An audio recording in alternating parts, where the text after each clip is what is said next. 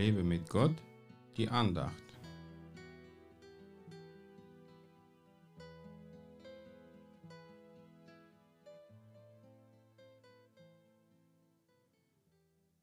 Wenn du nun deine Gabe darbringst zu dem Altar und dich dort erinnerst, dass dein Bruder etwas gegen dich hat, so lass deine Gabe dort vor dem Altar und geh vorher hin, versöhne dich mit deinem Bruder und dann komm und bring deine Gabe dar. Matthäus 5, Verse 23 bis 24. Wenn wir in Unvergebenheit und Bitterkeit leben und versuchen, Gott unsere Gabe zu bringen, dann ist die Wahrscheinlichkeit, dass er sie annimmt, zu gering. Das gleiche gilt auch für unsere Hingabe an Gott. Wir können uns ihm nicht vollkommen anvertrauen, wenn wir verbittert sind oder jemanden nicht vergeben haben.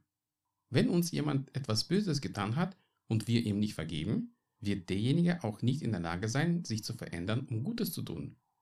Der menschliche Stolz und Egoismus machen uns empfindlich für die Schmerzen, die uns andere hinzufügen können.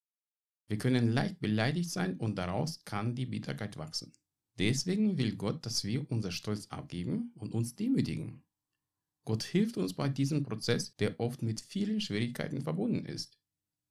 Jesus sagt auch, denn wenn ihr den Menschen ihre Vergehung vergebt, so wird euer himmlischer Vater auch euch vergeben.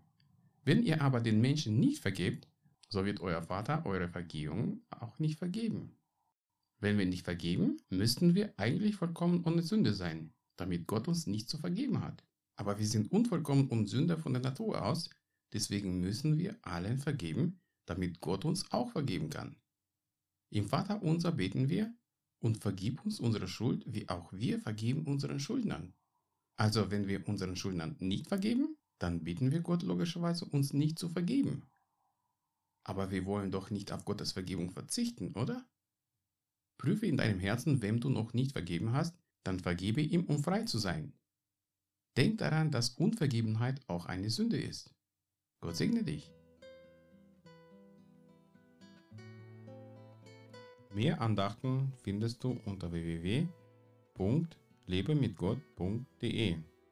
Ich freue mich auf deinen Besuch.